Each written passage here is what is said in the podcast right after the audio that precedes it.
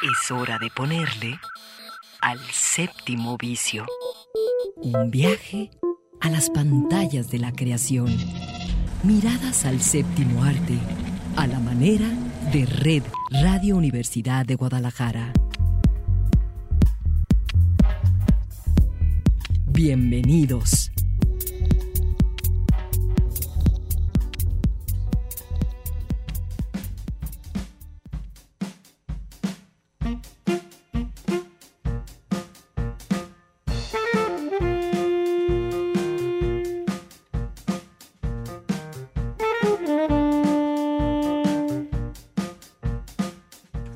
Las 3 de la tarde, los saluda Eduardo Quijano, así comienza el séptimo vicio.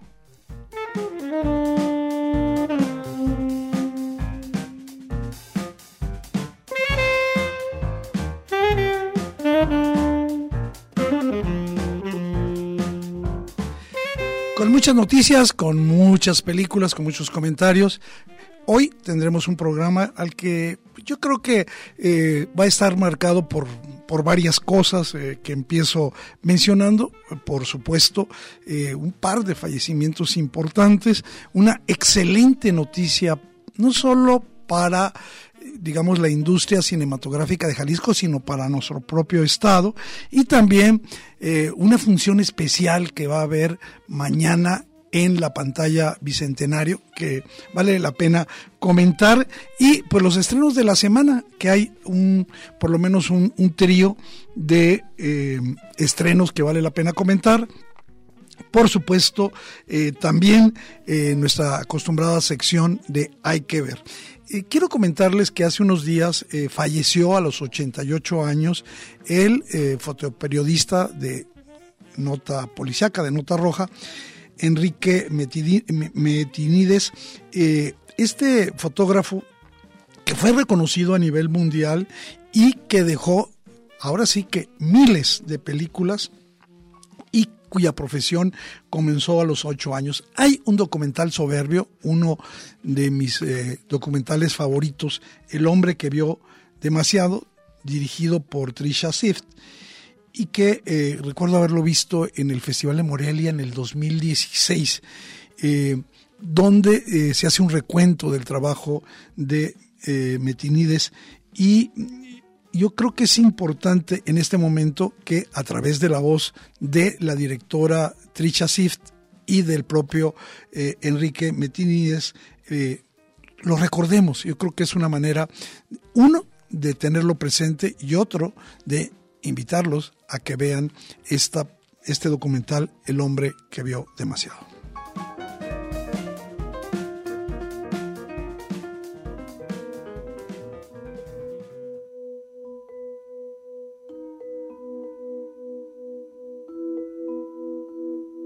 Mi nombre es Trisha Ziff y mi película es El hombre que vio demasiado. La película El hombre que ve demasiado es la historia del fotógrafo mexicano de Enrique Metinides. Mi nombre es Enrique Metinides, pues tomo fotografías desde los nueve años. Mi papá vendía cámaras, revelaba rollos, hacía fotos. Cuando dejó ese negocio para hacer un restaurante, me regaló una cámara de las que vendía, pero yo veía películas de acción y gángster en los cines desde chamaco se me ocurrió tomar, empezar a tomar fotos como si fuera película. Y así empecé a tomar fotos de los nueve años. Y había una delegación policíaca a, media cuadra. Comí ahí el Ministerio Público, el juez calificador en el restaurante de mi papá. Y yo le enseñaba las fotos y me invitaron a tomar fotos, pero ya en la delegación policíaca. Retrataba yo muertos, detenidos y ese tipo de cosas de la delegación en vez de jugar con pelotas o con bicicleta, andaba yo jugando con la cámara. En un accidente conocí a un fotógrafo del periódico La Prensa que fue a tomar fotos de ese choque, que yo estaba tomando fotos para mi colección, y me invitó a ir con fotos mías al periódico para que las viera. Cuando vio mis fotos le gustaron, ya conociendo al fotógrafo de la prensa, pues me metí jugando al medio periodístico.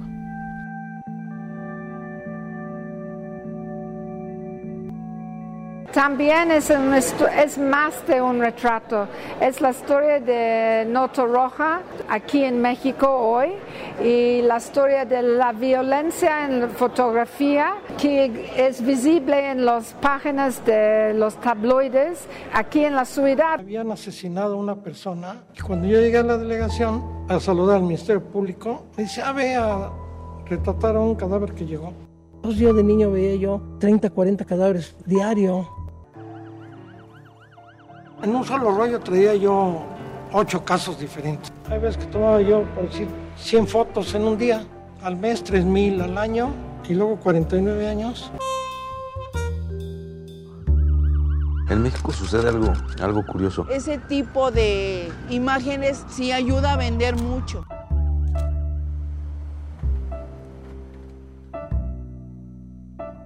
Porque él estaba más conocida afuera de México, um, de en México durante esta época. Me han hecho exposiciones de mis fotografías en todo el mundo. Se fueron a Londres, Dinamarca, Polonia, Holanda, España, Nueva York. Entonces allá me han catalogado mis fotografías artísticas, no morbosas ni de nota roja que le llaman ahora, sino con un estilo muy especial y es lo que me han reconocido. Aparte que me reconocen en Europa como el fotógrafo más joven del mundo en entrar a un periódico de fotógrafo. Metenides tiene un ojo extraordinario. Ah, sí es un periodista de nota roja, de toma fotos de los accidentes, pero con un ojo muy especial. Entre mis fotos favoritas se puede decir porque están muy oportunas o bien logradas.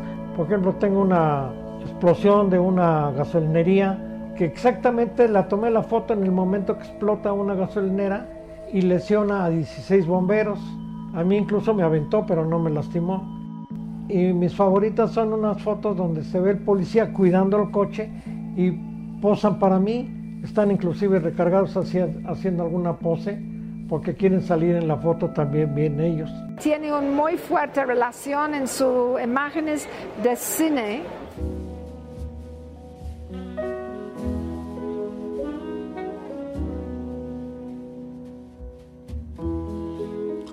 Pues ahí está el hombre que vio demasiado. Si quieres ver este documental, eh, justamente ahora en homenaje a su muerte, lo está eh, exhibiendo, lo está transmitiendo la Filmoteca de la UNAM, www.filmoteca.unam.mx, y ahí puedes ver El hombre que vio demasiado, haciendo la aclaración que esta exhibición de manera gratuita se puede ver hasta el 15 de mayo. Un maravilloso trabajo de eh, reconstrucción, no solo de la figura de Metinides, sino también de la importancia que tiene su trabajo eh, en imágenes. Ahí está el hombre que vio demasiado. Y fíjense que eh, decía yo que eh, fue una muy buena semana, no solo para la industria cinematográfica de Jalisco, sino para el propio Estado. A través de la Agencia de Estatal de Entretenimiento se dieron a conocer pues eh, las convocatorias próximas que se van a lanzar y esta, por ese motivo eh, esta tarde tengo el gusto de saludar aquí en el séptimo vicio a Jorge Rigen, quien es el actual eh, director de la Comisión de Filmaciones del Estado de Jalisco. Jorge, bienvenido. Hola Eduardo, muchas gracias. Oye, pues yo, digo que es una excelente noticia no solo para, para los que se dedican a hacer cine, sino para todo el Estado. ¿Cómo, cómo eh, tú, pues que tienes eh, relativamente poco tiempo ahí al frente de esta comisión, aunque eres un agente de la industria de mucho tiempo, este, ¿cómo, cómo ves este, este asunto? Y pues platícanos de cómo van las convocatorias, cuándo salen, cuánto varo hay, etcétera. Pues mira, yo llevo apenas dos meses en el cargo, pero bueno, más de 25 años en el sí, lo sé. en la industria del cine. Eh, las convocatorias, si todo sale bien, van a salir publicadas la última semana de este mes, a más tardar la primera de, del que sigue, pero yo creo que en este mes alcanzan a salir. Y la buena noticia, bueno, como el año pasado no hubo convocatorias por por todas estas cosas de la pandemia, etcétera. Entonces este año está muy bien porque salimos con, con el doble de lo que hubiéramos salido cada año. Es decir, el presupuesto que será unos 21, 20, 21 millones de pesos. 18. 18. El, el promedio que se venía manejando era, era 9 al año, entonces eh, este año salimos con 18 para tres convocatorias eh, en este año. La primera que vamos a lanzar es apoyo a la producción de largometrajes, ya sea de animación, de ficción o de, o de documental. Poquito más adelante vamos a lanzar una de reescritura de guion, eh, igual para la largometraje, pero también puede ser para series. Y si todo sale bien antes de terminar el año, una de apoyo a la postproducción. Y eh, ahí también puede ser este, largo o puede ser inclusive cortometraje. Oye Jorge, eh, estando de, tanto la, agencia como la propia comisión dentro de la Secretaría de Turismo, ¿no? Eh, eh, hay un enfoque, entiendo, para promover al, eh, al, estado de Jalisco a nivel internacional, por supuesto también a nivel nacional. ¿Esto tiene, digamos, alguna restricción en el tipo de contenido del planteamiento de los proyectos? No, para nada. Bueno, como sabes, antes este Filme Jalisco dependía de desarrollo económico y bueno, ahora se movieron las cosas, ahora estamos dentro de la Agencia Estatal de Entretenimiento que está que depende de turismo. Uh -huh. Pero no, no, para nada hay ninguna restricción con cuestiones de, de, de temas ni, nada por el estilo. Sí, aunque digo, a mí me parecería lo más lógico que eh, siendo producciones que se realicen aquí en el estado, pues sí tengan este elemento que ya ha sido, digamos, el, el foco de otros apoyos que dan estados eh, para que pues eh, muestren eh, zonas, lugares, etcétera, costumbres, productos en, en, los, en las propias producciones. Eh, sí, bueno, claro, para, para recibir la convocatoria obviamente tienes que filmar por lo menos parte de tu proyecto aquí en Jalisco y eh, si el proyecto, además de filmarse en Jalisco, eh, presenta Jalisco, o sea, porque bueno, como tú sabes, pueden hacer aquí en Puerto Vallarta, pueden hacer Acapulco o, o cualquier otro lugar o recrear otra ciudad en, aquí en Guadalajara, aquí sí estamos tratando de darle prioridad a presentar a Jalisco. Eh, nuestra idea es, hacerlo como un destino fílmico. Entonces, bueno, este, si el proyecto, si la, si la historia sucede en Guadalajara, pues sí, vamos a tratar de, de, apoyarla definitivamente. Oye, entiendo que el monto máximo para un proyecto es el 40%, el monto máximo, digamos, de lo que se le pueda dar a, a, a su producción. Correcto. Sí, es decir, eh, quien quien vaya a hacer una producción, pues no que no espere que con eso se cubra. Además son cantidades que eh, en, la, en la lógica de, tener un número mayor de proyectos, pues este eh, van a tener cantidades relativamente eh, útiles desde mi punto de vista, pero que no cubren el total de una producción cinematográfica. Correcto. Pues mira, como tú bien sabes, el cine es carísimo, carísimo bastante. ¿no? tú, tú, lo sabes mejor que yo pero pero este sí eh, cada vez cuesta más hacer una película pero eso también ayuda a que haya un, un eh, cuidado un involucramiento una gestión de los proyectos eh, pues mucho más cuidadosa. Yo yo digo no no estoy digamos diciendo que qué bueno que hay poco dinero no. Lo que estoy diciendo es que acotarlo y el colocar eh, números de este la salida en estas condiciones pues es es es adecuado la realidad es que es un, es un capital que, o sea, que se está entregando para apoyar producciones, inclusive a veces como capital semilla. Eh, pero pues sí, te digo, o sea, aunque es mucho dinero, obviamente, para en relación al costo de una, de una película, pues es poco, ¿no? Entonces claro. realmente es un apoyo a la producción. Eh, para nada pretendemos que con, que con, esta, eh, con estos apoyos pueda hacerse una película.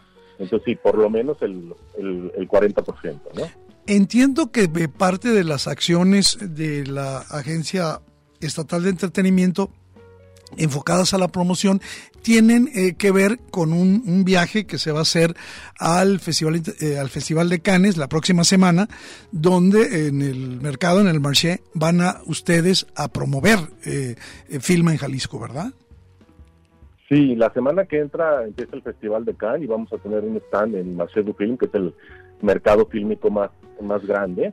Y bueno, pues vamos a, promover donde más filma Jalisco. Vamos a promover Jalisco es México, ¿no?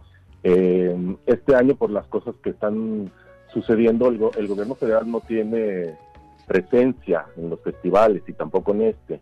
Entonces queremos aprovechar esa oportunidad, ese espacio que dejaron vacío y vamos a ocupar el lugar de México, ¿no? Por eso nuestra nuestra misión es literalmente Jalisco es México. Fíjate que a mí me parece es una excelente idea, independientemente de que es un, una vitrina, un escaparate gigantesco, eh, con... Eh, yo digo, gente de la industria de todo el mundo, eh, también es una oportunidad para, para, digamos, monitorear de qué manera otros eh, países están eh, impulsando sus propias producciones, países, digamos, eh, emergentes o países que no tienen, digamos, el, el tamaño de, de, Francia, de los Estados Unidos, de Italia, de España, y que creo yo que eso va a ser una experiencia muy, muy saludable para, no solo para, para Jalisco, sino como bien dices tú, Jorge, para, para, para la presencia de México.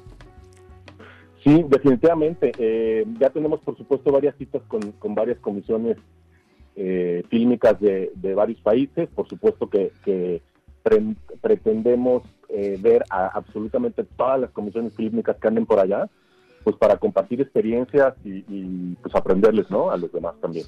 Yo pretendo llegar ahí como el 23-24, ya casi al final, pero a ver si, si puedo saludarlos, Jorge. Oye, y ya cambiando de, ahora sí que de territorio y abusando de tu, de tu buena disposición, bueno, pues tú eres un cineasta y tenías por ahí, y yo entiendo, un proyecto sobre un, un biopic sobre Miki Laure, el, este músico, eh, pues yo creo que para los de mi generación al menos muy muy conocido, este que es de Jalisco y hasta donde recuerdo y ahora sí corrígeme, tenía por título Quiero amanecer. ¿Cómo está ese proyecto tuyo?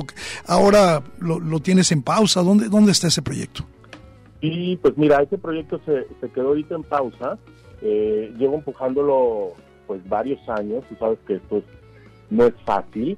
Y bueno, este, este proyecto tiene la, la, particularidad que es muy caro, ¿no? Por ser una película de época, empezaba en los 50, terminaba en los 90, eh, una biopic mu musical como mencionaste, ¿no? Una, una biografía.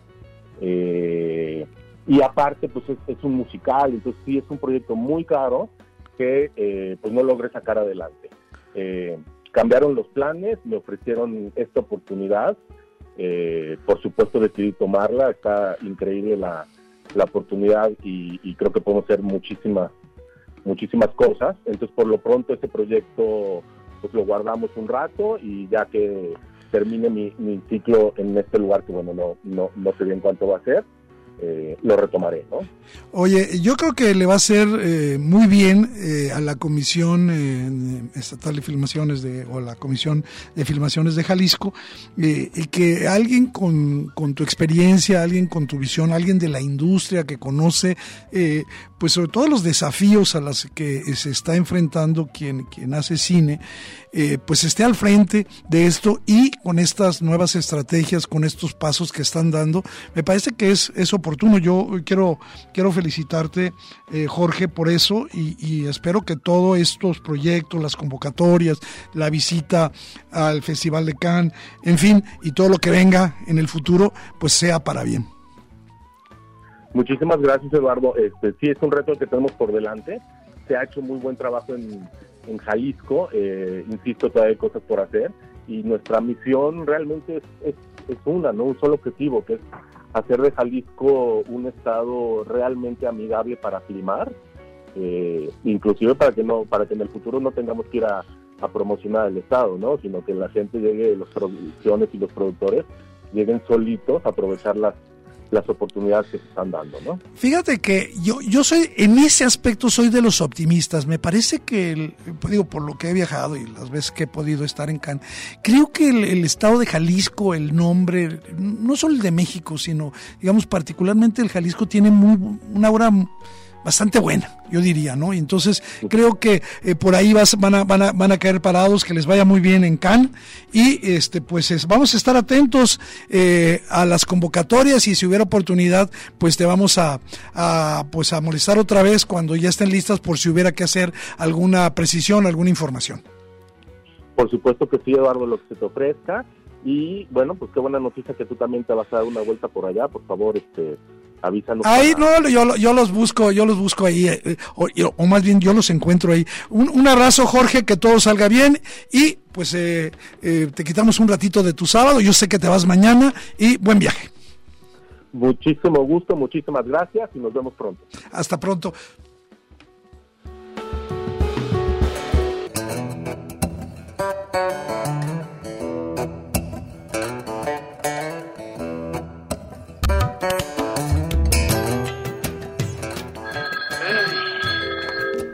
El séptimo vicio. ¿Quién? Mirada encendida en imágenes múltiples. Que suba inmediatamente y que no me moleste nadie porque esto va a ser escalofriante.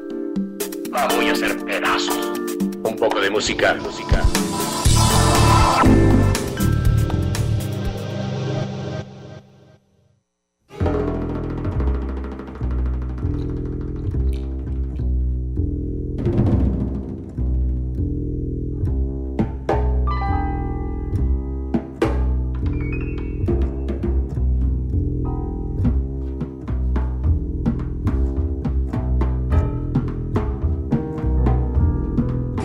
El día de mañana, eh, que en México se celebra el, todos los 15 de mayo, el Día del Maestro, desde aquí un abrazo, sobre todo en una estación de un sistema universitario, a todos los colegas eh, maestras y maestros, profesores, a todos los que en todos los niveles, desde eh, el kinder hasta el doctorado, eh, colocan pues su vida eh, al servicio de una vocación.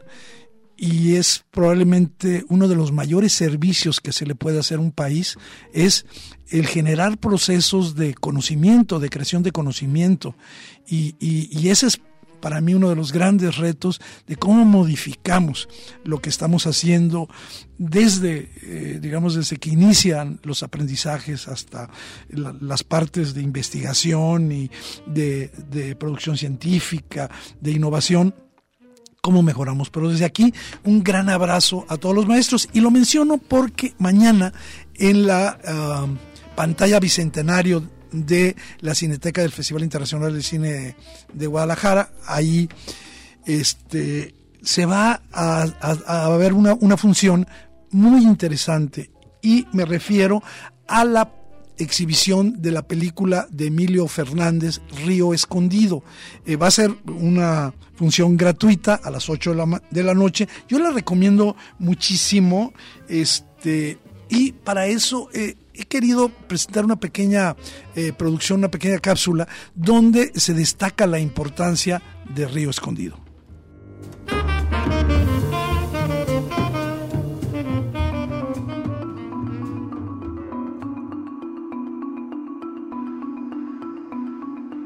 Río Escondido es una de las uh, joyas de la filmografía mexicana. Es una película que tiene más de siete décadas de haberse estrenado y que unió una serie de talentos que resultan también eh, representativos, icónicos, indispensables. Emilio Fernández con esta película hizo por primera vez una especie de discurso uh, oficial sobre la necesidad de la alfabetización en México y esto lo hizo a través de la figura de su protagonista, la maestra Rosaura, interpretada nada menos que por María Félix. Vengo a enseñarles lo poco que sé, para que mañana sean hombres y mujeres útiles. Pero hasta ahora me doy cuenta de que para ser maestro hay que tener madera de santo. La película narra ese, ese enfrentamiento y esa resolución violenta con la cual la maestra se va a imponer y va finalmente a lograr que la alfabetización llegue a ese pueblo. Aquellas imágenes ¿no? de, de, el indio Fernández, Gabriel Figueroa, que captaron a, a María Félix estupenda en, en, pantalla. Es un blanco y negro precioso al estar en nitrato, ¿no? la película de nitrato tiene mayor densidad y Gabriel Figueroa lo sabía y lo, lo supo aprovechar muchísimo. Tuvimos la fortuna de encontrar un rollo donde aparecen algunas escenas con María Félix el Indio Fernández que están hechas en color y que conservan todavía sus colores originales en muy buen estado. De tal manera que Río Escondido, con todos sus valores estéticos, con todos sus uh, valores uh, artísticos, nos, uh, nos muestra una realidad profundamente humana y profundamente mexicana y al mismo tiempo se potencia por ser una obra de arte sin parangón. Así que celebramos la restauración plena de Río Escondido. Pues sí, eh, mañana se va a poder ver como el día de su estreno, ¿eh? Ahí, eh, Río Escondido, una película eh, que se estrenó en 1948, se filmó en 1947 y creo que si, digamos, quien, quienes la vean podrán definirlo como una especie de melodrama campirano, un poco redentor, de esos con tintes muy, muy, muy patrióticos, ¿no? Con sus eh, pinceladas lacrimógenas, ¿no? Y que obviamente está emparentado con el cine de la época de oro que tenía, digamos, su propia misión, su propio espíritu, ¿no? No solo eso, yo creo que la, la propia peripecia de la trama que comienza justamente en el centro del entonces Distrito Federal y que luego se va a trasladar al ficticio y lejano pueblo de Río Escondido también nos muestra algo de lo que estaba ya ocurriendo en el propio país de México, que era la migración del campo a la ciudad, esta urbanización eh, brutal que se hizo. Y esta parte, digamos, es un elemento narrativo fundamental que va a correr en toda esta época de oro del cine mexicano. En el primer tramo de la película, según recuerdo, la campana de la libertad, del patio central del Palacio Nacional, con los murales de Diego Rivera de fondo, hablan tal cual hablan. Van a hablar, la campana le habla a la, eh, mm, a la profesora este, Salazar y le ofrecen tanto al espectador como a la propia protagonista una compacta eh, historia eh, breve de, la patria, ¿no? Con un énfasis particular eh, en la figura de Benito Juárez y su ideario. Recuerden la profesión, ¿no? Este, en una parte del discurso, porque ella va y habla con el presidente de la República y este, María Félix, y este, pues es enviada con una misión muy importante eh, a ese pueblo miserable, donde va a vivir en carne propia los problemas, los rezagos, los atavismos y lacras que ya le había eh, anunciado el propio presidente en su discurso motivacional. Una parte, digamos, importante eh, de esta, eh, digamos, sustancia ideológica del cine de Emilio Fernández con guion de Mauricio Magdaleno, va a incluir una, una diatriba muy, muy sólida contra los gobernantes abusivos, así como este pues digamos, eh, alegato este, a favor de un presidente populista y progresista, ¿no? Quiero subrayar algo de la película que tiene una evidente actualidad. Eh, no solo estos temas tratados en Río Escondido, sino que esta joven maestra, interpretada, como ya se ha dicho, por María Félix, se va a enfrentar en Río Escondido a la urgente necesidad de vacunar al pueblo entero porque está padeciendo una epidemia de veruela. Bueno, ahí está, Río Escondido, mañana como en el día del estreno, restaurada, bellísima, en blanco y negro, en la pantalla Bicentenario a las 8 de la noche. Nosotros nos vamos a escuchar esta rola que a lo mejor es la ganadora de la mejor canción de Eurovisión, una canción ucraniana. Nada más ahora sí que escuchen poquito esta especie de hip hop ucraniano que seguramente ganará el premio a la mejor canción en Eurovisión. Stefania, Stefania.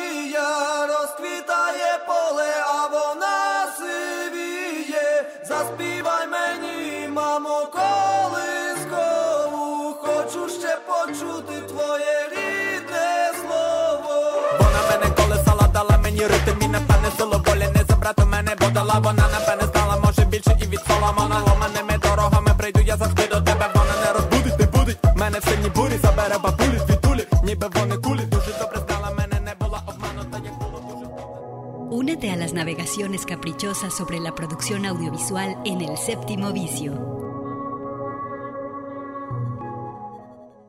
Tentaciones visuales y placeres mundanos en el séptimo vicio.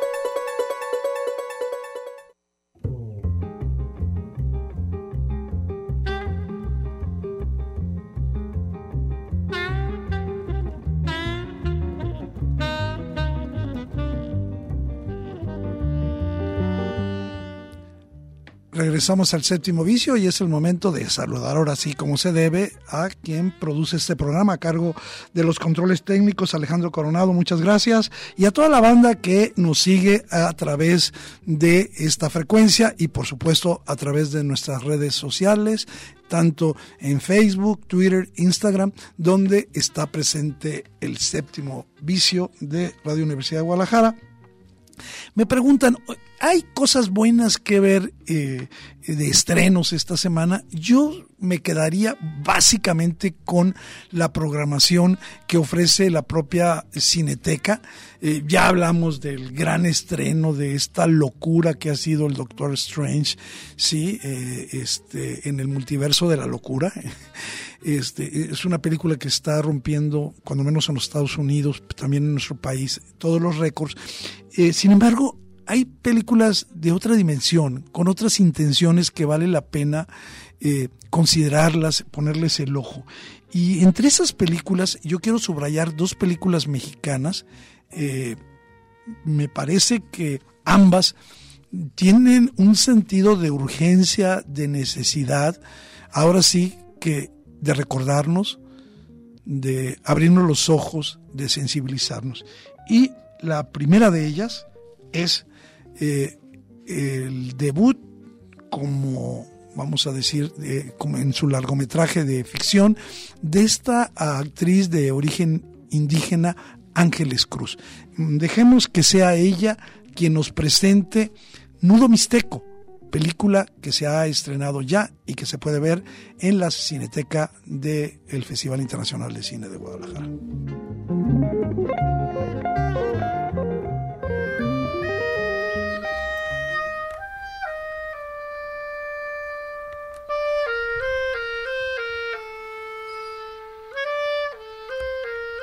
Bueno, Nudo Mixteco eh, son tres historias que se entrelazan en los eventos más importantes de una comunidad, que es la fiesta patronal, el entierro y la asamblea eh, comunitaria, donde tres personajes que regresan después de años de ausencia a la comunidad tienen que enfrentar su sexualidad.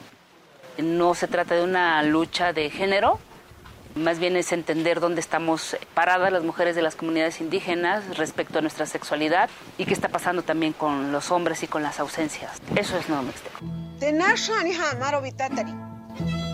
Qué gusto de verte. Yo pensé que te habías olvidado de nosotros. No, está cabrón para olvidarte. Por su pendeja de matarse a tu madre, fuera de aquí.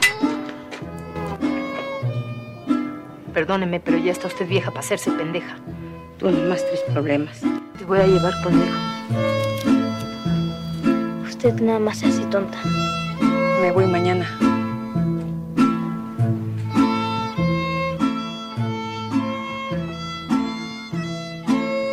El día que me fui pensé que era el día más triste de mi vida.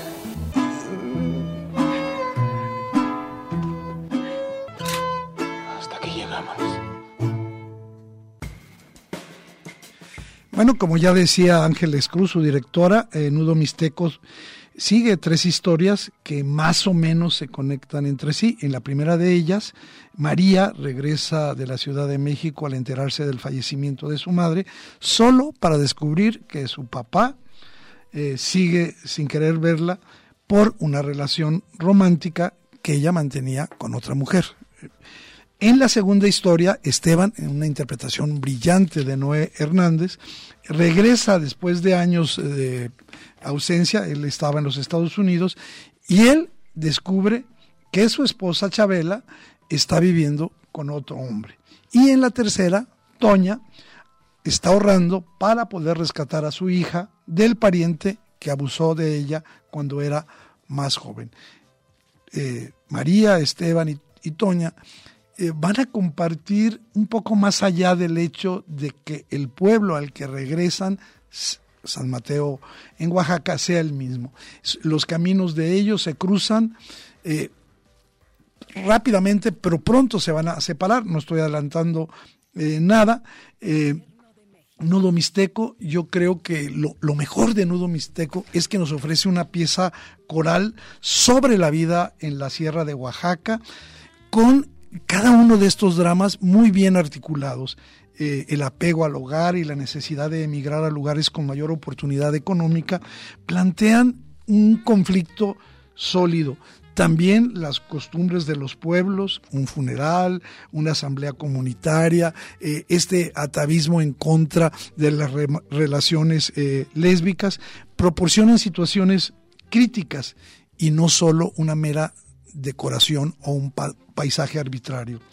Y creo que lo, en el fondo está el impulso, la necesidad de las mujeres a ejercer su sexualidad, su autonomía, su independencia esa que les permite recuperar su fuerza y su espíritu.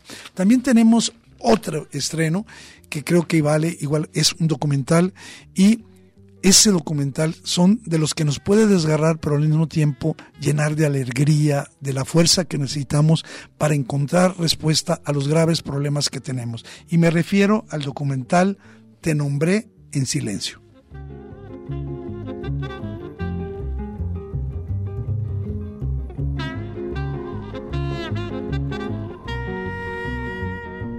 soñaba que él me, él me decía que lo alcanzara.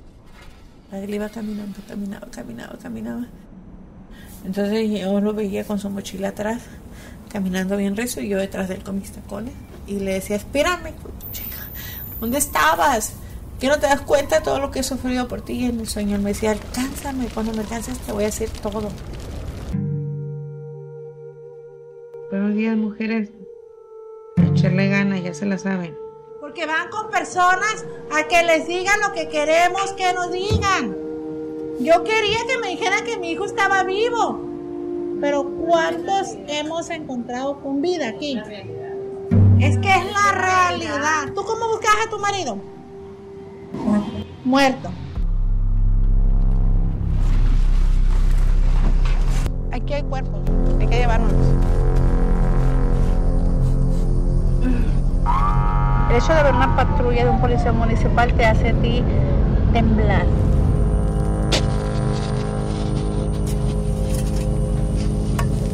No buscamos culpables, buscamos nuestros tesoros.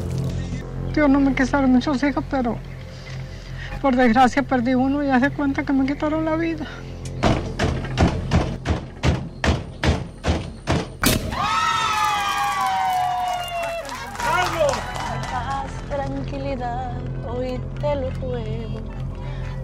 Señal que me conduzca al paradero de los restos de mi hijo, por favor te lo suplico, que en tinieblas hoy se encuentra mi sendero.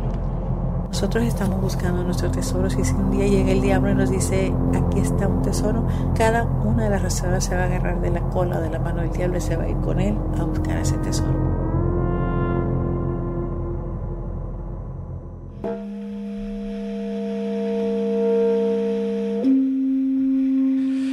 Pues así, conmovedor, fuerte, pero también con mucha alegría este nombré en silencio, esta ópera prima documental de eh, José María Espinosa de los Monteros, el sinaloense. La voz que escuchábamos ahí es de la, de la, la lideresa de las rastreadoras de El Fuerte, esta población cercana a los Mochis, eh, que fueron bautizadas así por el periodista Javier Valdés, el periodista asesinado.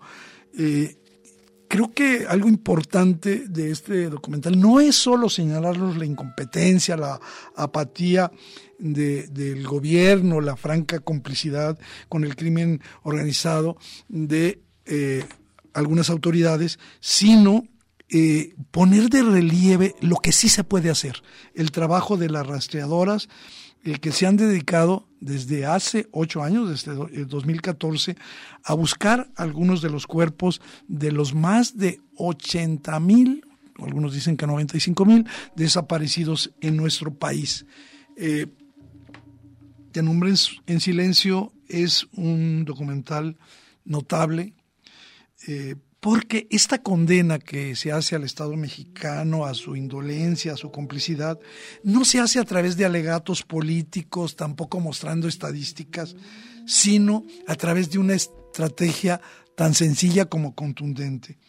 Conociendo a estas mujeres, viendo su trabajo, contándonos su historia, creo que cualquier persona que vea Te nombré en silencio, por supuesto que va a sentir el dolor que sienten es, esas mujeres. Es imposible no solo, digamos, evitar sentirlo, sino ni siquiera medir lo que están padeciendo estas mujeres. Justamente ellas están en el centro de la historia, pero también en esta historia del dolor quiero decir algo. Hay juegos, hay alegría, hay bromas, hay evadencias, hay bailes y yo diría esta... Eh, este conjunto, hablando, digamos, de quienes conocen la cultura sinaloeste van a saber lo que estoy hablando, de, estas discusiones, de estas este, charras que se dan y algo muy importante, mujeres que en medio de su dolor todavía saben reír y por supuesto han aprendido a vivir. ¿Cómo podrían olvidar vivir? Eh, quiero decir que las rastreadoras del fuerte han encontrado más de 200 tesoros cuerpos e identificado por lo menos a una centena de ellos. Es un trabajo en un, en un estado, en Sinaloa, donde se calcula que hay por lo menos 5 mil eh, personas desaparecidas. Bueno, ahí está, te nombré en silencio.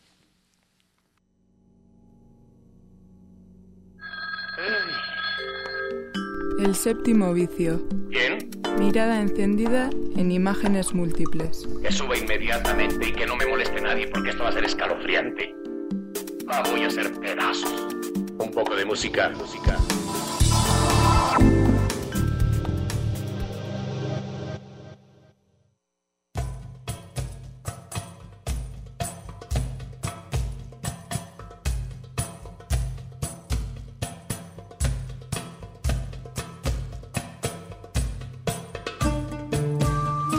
Y hablando de mujeres que hacen su trabajo, que son solidarias, eh, se estrenó y también en la Cineteca del Festival Internacional de Cine de Guadalajara se puede ver esta película eh, marroquí de, dirigida por una mujer, por Marianne Tusani, eh, que se llama Adam, Adam con M, Mujeres en Casablanca. Y es un, es un drama que indaga sobre las distintas caras que puede tener la maternidad en un contexto extremadamente hostil, patriarcal, conservador como es el marroquí. Eh, la historia de Adán, Mujeres en Casa Blanca, sigue el proceso de descubrimiento, eh, la cercanía personal entre dos mujeres a través de una relación, digamos que de una manera fortuita se gesta. Samia es una mujer que deambula por las calles eh, buscando trabajo. Ella está embarazada y nadie quiere ayudarla.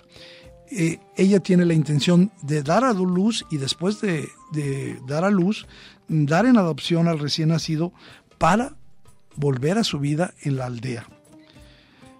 Mientras tanto, habla, vive con su hija y pues regentea una panadería. Eh, habla es una mujer seria, que, digamos, de esas mujeres que tienen una especie de coraza protectora distante y pues obviamente cuando eh, se encuentra y cuando le piden trabajo, eh, se empieza a crear un vínculo que les permitirá ver la vida de cada una de distinta manera. Cuando ellas compartan sus experiencias, serán capaces de tener un entendimiento distinto de sí mismas. Creo que uno de los aciertos de Adam, Mujeres en Casablanca, es que no hace demasiado énfasis sobre el drama que sufren estas dos mujeres, todo lo contrario. Eh, es una película muy contenida y eh, no solo habla de la situación de la mujer en Marruecos, el empobrecimiento que tienen que lidiar eh, muchas ciudadanas y ciudadanos en Marruecos, sino también es un retrato realista de la sociedad digamos, de manera más amplia del, país. Una película con una fotografía excelente. Y bueno, ahí está una de las recomendaciones del séptimo vicio, Adam, Mujeres en Casablanca. Y es momento de que, como cada sábado, escuchemos, hay que ver las sugerencias de Claudia Caballero.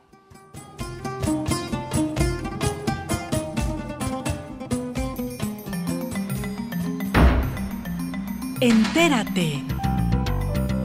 Claudia Caballero te sugiere películas y series imperdibles que hay que ver.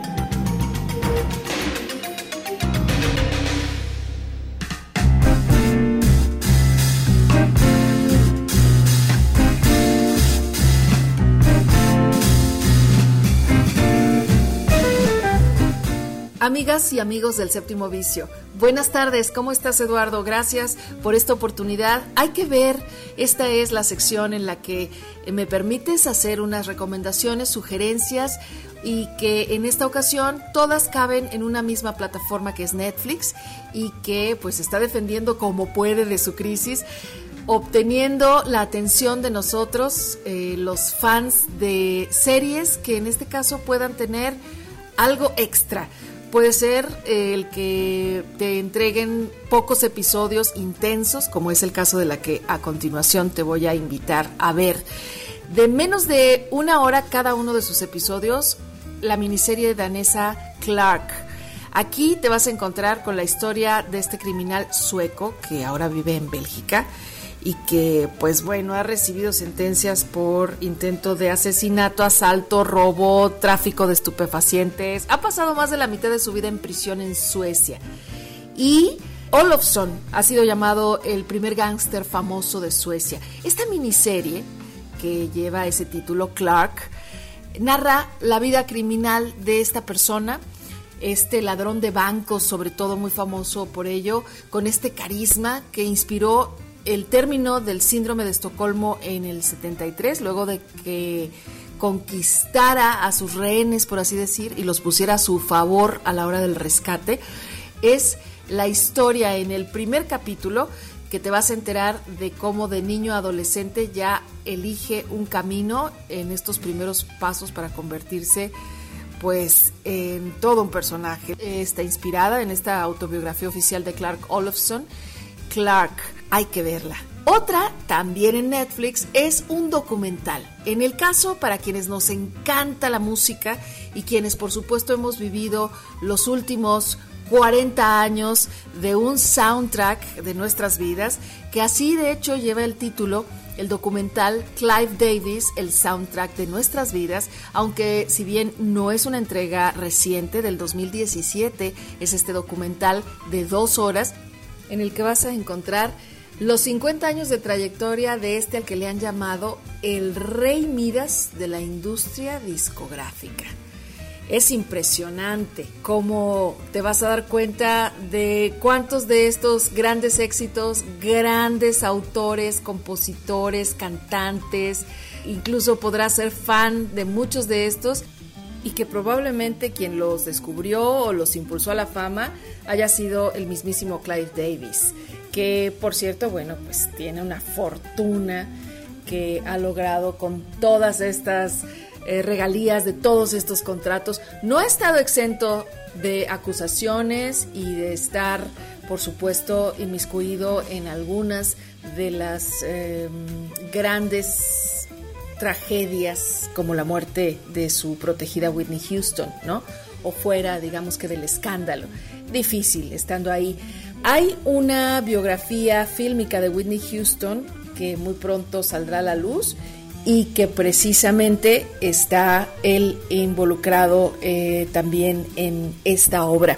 Pero bueno, la historia de él es impresionante, de cómo llega a ser presidente de la CBS Records, de cómo este sello empieza a firmar a grandes estrellas o las que serían después grandes estrellas, Bruce Springsteen, Carlos Santana, eh, grupos como Aerosmith o Pink Floyd, por ejemplo, ¿no? Y lanza simplemente la carrera de Janis Joplin, ahí te enteras realmente de cómo es que eh, empieza a hacerse de, un, de una fama y de un nombre al fundar también otras discográficas orquestó la reinvención de Aretha Franklin y bueno, convierte antes en estrella a Barry Manilow en el 74 y muchísimas peripecias que de las que te vas a enterar ahí en este documental para que tú lo veas Clive Davis el soundtrack de nuestras vidas que también te vas a encontrar en Netflix. Y ya para finalizar una de las sugerencias que tengo para ti para que estés atento atenta el 20 de mayo llega la tercera temporada de Love Death and Robots. Llega esta tercera temporada a sumar sus nueve capítulos a los que ya la primera tenía 18 más 8 de la segunda temporada y bueno, seguro que van a sumar también premios. 11 premios Emmy lleva en sus dos temporadas esta serie que presenta, es casi un catálogo de las posibilidades en la animación formas, técnicas impresionantes, las historias y los estilos de animación, insisto, que muestran, cada uno por sí solo son protagonistas y parece que en esta tercera temporada no será la excepción, promete ser igual de buenas que las anteriores, con David Fincher y Tim Miller repitiendo como productores ejecutivos, de hecho Tim Miller ya adelantó que va a haber una secuela de un episodio muy famoso que es el primero de la primera temporada titulado Tres Robots. Si tú eres una persona con curiosidad, si disfrutas de la ciencia ficción, de los thrillers, esta es tu oportunidad para que veas si no has sumado a tu lista Love, Death and Robots, cuya traducción es Amor, Muerte y Robots en Netflix para que entonces te pongas al día con la primera y la segunda temporada antes del 20 de mayo y entonces la disfrutes. Por mi parte es todo, deseo para ti un excelente fin de semana y estaremos aquí pendientes del séptimo vicio y de las recomendaciones del cine en Radio UDG. Gracias, yo soy Claudia Caballero, hasta la próxima.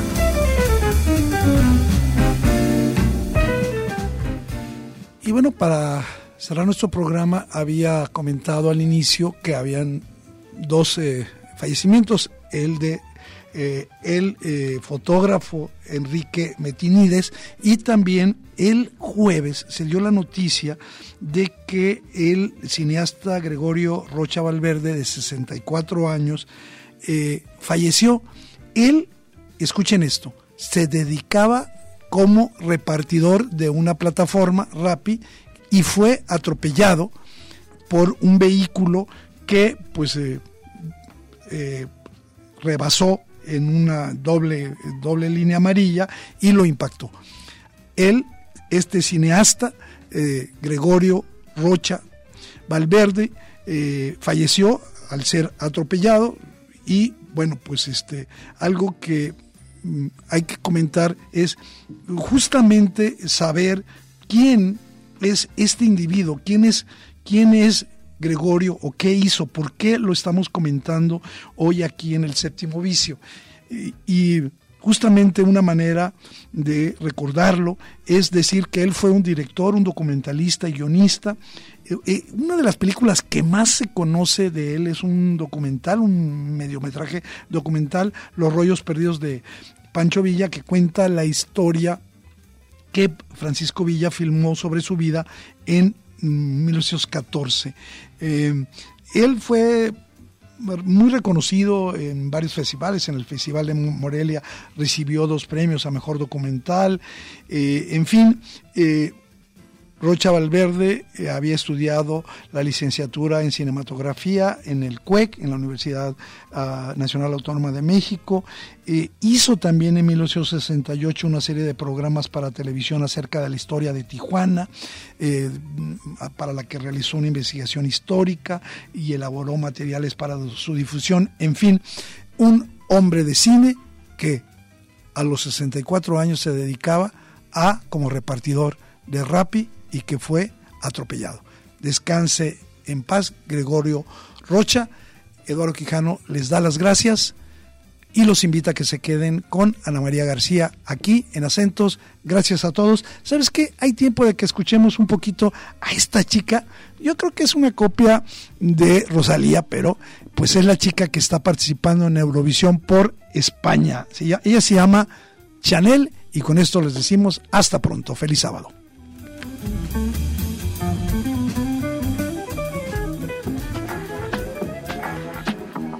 Let's go. Llegó la mami, la reina, la dura, una Bugatti. El mundo está loco con este party. Si tengo un problema, no es monetary. Lo vuelvo loquito, todo lo tari. Pues siempre primera, nunca se contrario.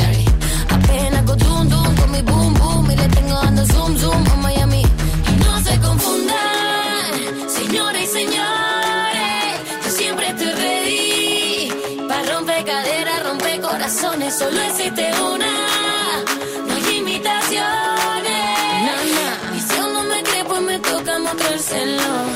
Take a video.